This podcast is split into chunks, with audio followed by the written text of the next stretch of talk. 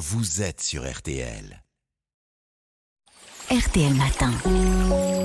Ça va beaucoup mieux. Avec vous, Aline Perraudin, alors que l'AFM Téléthon et que l'Institut de myologie euh, lance demain la première édition de la semaine du muscle, vous avez décidé de nous parler des muscles qui ont un, un effet extrêmement important pour notre santé. Et oui, Jérôme, et on a 600 muscles. C'est grâce à eux qu'on bouge, qu'on mange, qu'on digère, qu'on respire. Les muscles, on en a tous, hein, mais plus ou moins. Ils représentent environ 40% de notre poids. Davantage si on est musclé, moins si on est âgé. La, masse la bedaine, ça compte ou pas?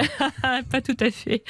La masse musculaire, ben, elle réduit le risque de douleur et de blessures articulaires. Elle nous protège contre le surpoids, des maladies chroniques comme les maladies cardiovasculaires et le diabète, et aussi contre le risque de rechute de cancer du côlon et du sein. Mmh. Et il faut savoir qu'on résiste également mieux aux infections quand on a une bonne masse musculaire, car les muscles constituent une réserve d'acides aminés qui servent à produire nos anticorps.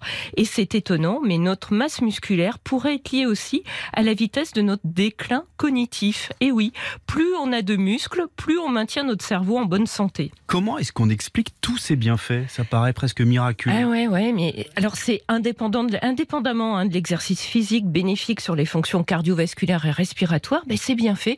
Elle pourrait il pourrait s'expliquer par le fait que les muscles sécrètent de petites molécules qui ont une action bénéfique sur tout l'organisme alors, elles sont libérées quand les muscles se contractent et ces substances sont anti-inflammatoires, on les appelle les myokines.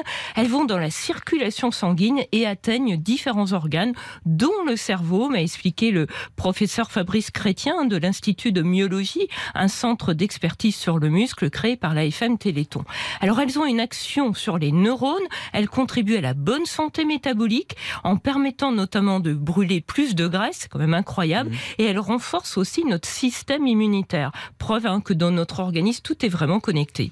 Et est-ce que c'est vrai qu'avec l'âge, nos muscles fondent? Ah oui, alors là, c'est le problème, c'est qu'après 30 ans, bah, la masse musculaire diminue d'environ 3 à 8% tous les 10 ans, avec une accélération du déclin après 60 ans.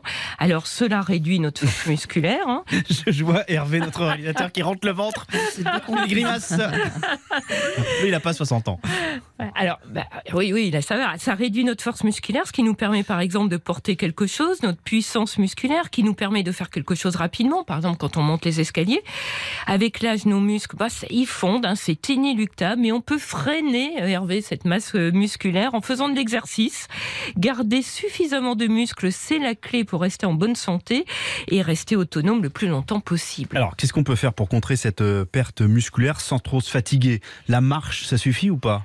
Alors, marcher, c'est bien, hein, c'est très bien. Marcher vite ou avec un petit peu de dénivelé, c'est encore mieux parce que ça fait, on fait mieux travailler son endurance. Il faut toujours un petit peu aller chercher l'effort. On peut se fixer des objectifs de nombre de pas et les augmenter progressivement. Il est aussi recommandé de faire des exercices de renforcement musculaire au moins deux fois par semaine. Hein, c'est la recommandation de l'Organisation mondiale de la santé.